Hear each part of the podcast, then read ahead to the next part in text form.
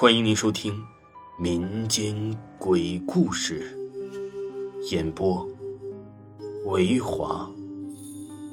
如果您喜欢维华讲的民间鬼故事，那您就不要吝啬您的小手，点个赞，关注一下再走吧。精彩继续。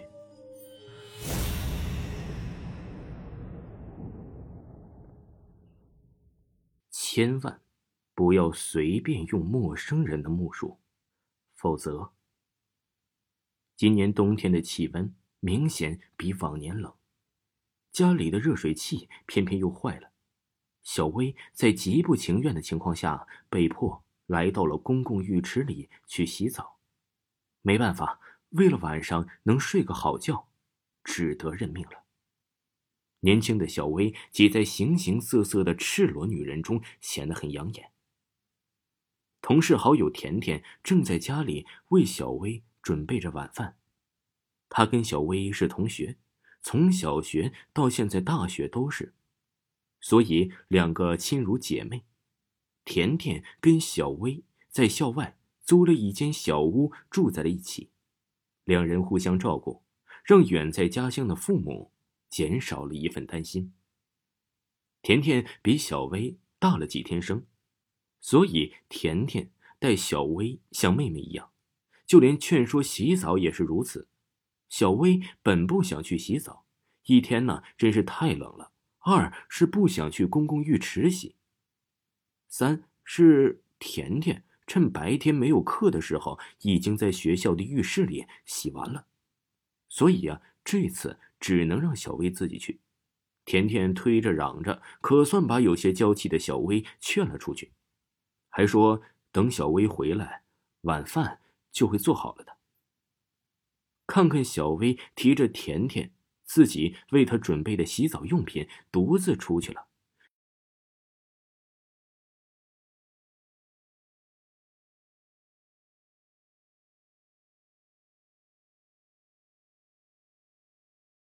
甜甜终于喘了一口气，回身一边把肉下锅，一边拿着英文书背起英文来。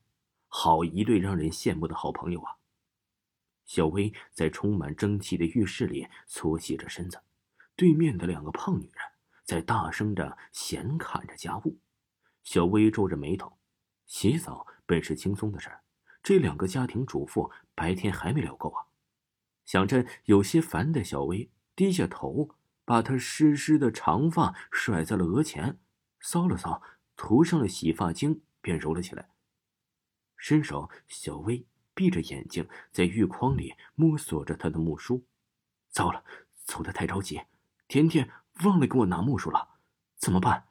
洗发精的泡沫流到了小薇的眼睛里，小薇赶忙擦了擦眼睛，只能借一把了。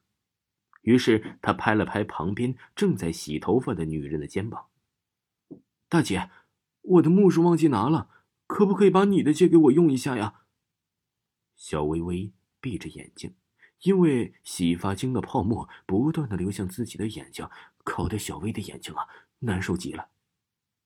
在小薇模糊的视线里，只见那那女人伸手递给了她一个枣红色的木梳。小薇一见，非常高兴，看着面前的这位大姐，道了声谢，便把红木梳啊接了过来。小薇擦了擦眼睛，看了看这把木梳，晶莹透亮，嗅着一股子灵气。小薇也不知道自己怎么会对这把木梳看上半天呢？这红木梳真不错呀。小薇笑言了一句：“那大姐没出声，可能是浴室啊太吵杂了。”再加上人家正在洗头发，没听清吧？想着，小薇又看了看红木梳，真的很漂亮。想着，便再一次低下头，用水冲洗着头发，一边梳了起来。小薇回来了，头发梳没梳啊？我忘记给你带木梳了。小薇披着头发，仿佛没有看见甜甜一样，连鞋也不脱，便径直的进了屋子。甜甜皱了皱眉：“小薇，你怎么不脱鞋子就进了屋呢？你的浴筐呢？你不会把浴筐丢在浴室里了吧？老天，那洗发精啊，可是我今天新买的，飘柔护发素，也是很贵的了。砰的一下，小薇的房门关了。瞬间，甜甜看到了小薇手里的那把陌生的红木梳。这家伙，该不会是气我不给他拿木梳吧？不可能的呀！小薇不是小气的人呐，好奇怪啊！甜甜穿上了她的大衣，敲了敲小薇的房门：“我去浴室找浴筐，你老人家快出来吃饭吧，不然呢，饭菜都凉了，知道了吗？”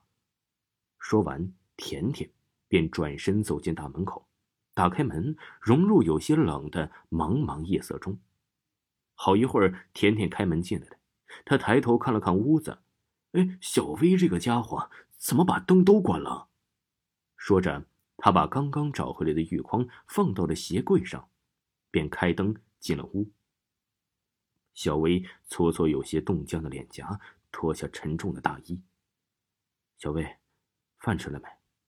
说完，甜甜听到屋里有小薇的反应，竟然没有动静。甜甜呢，就有些急了：“小薇怎么这样啊？不就是忘了帮她带木梳吗？至于这样吗？”甜甜走进餐厅，见饭桌上的饭菜，小薇呀，竟一点也没有动过。都凉了，甜甜更是生气了，将饭菜重新热了热，便又开始叫道：“小薇。”你快点给我出来！你妈说了，不让你丢饭碗的，快点！小薇还是没有动静。甜甜赌着气，又一次走到了小薇的房门口，拍着门：“小薇，你快点出来！如果你真的生气了，你就出来把话说清楚。对，我是忘记带你木梳了，但你回来就带了一个木梳回来，哎，你是不是有点过分呢？”我不管你的那把红木梳是买的也好，是捡的也好，我都为你这次的小气举动感到不可理喻。甜甜十分生气的说。可是屋内还是没有动静，甜甜渐渐停止了拍门的动作。小薇不会出什么事吧？想着，甜甜本能的扭了扭门，门呢被反锁上了。甜甜急了，连忙回到自己的浴室里，拿出了一把备用钥匙。焦急的把门打开，门开了，屋子里呀是一片漆黑。小薇没有开灯，淡淡的月光透过窗上的冰霜花，映出了小薇的影子。小薇坐在床上，正用一把木梳梳着头发。甜甜舒了一口气，伸手摸到了开关。老大，我还以为你要自杀呢，吓死我了！再怎么，甜甜和小薇也是多年的好朋友，所以。甜甜还是不记仇的，笑着打开了灯。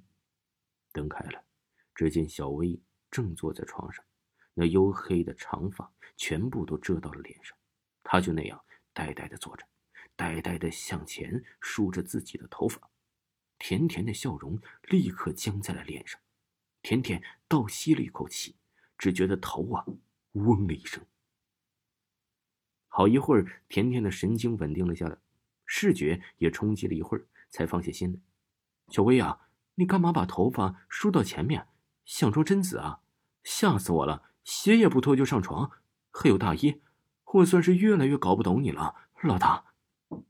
甜甜像朋友一样跟小薇坐在了一起，看着小薇的头发，只见小薇像是没听见甜甜的话一样，依旧梳着自己的头发。小薇啊。这把红梳子哪里弄的呀？很漂亮啊！甜甜伸手抓住了小薇拿梳子的手，可哪知啊，小薇的手竟出奇儿的大。甜甜也震惊的把手缩了回来。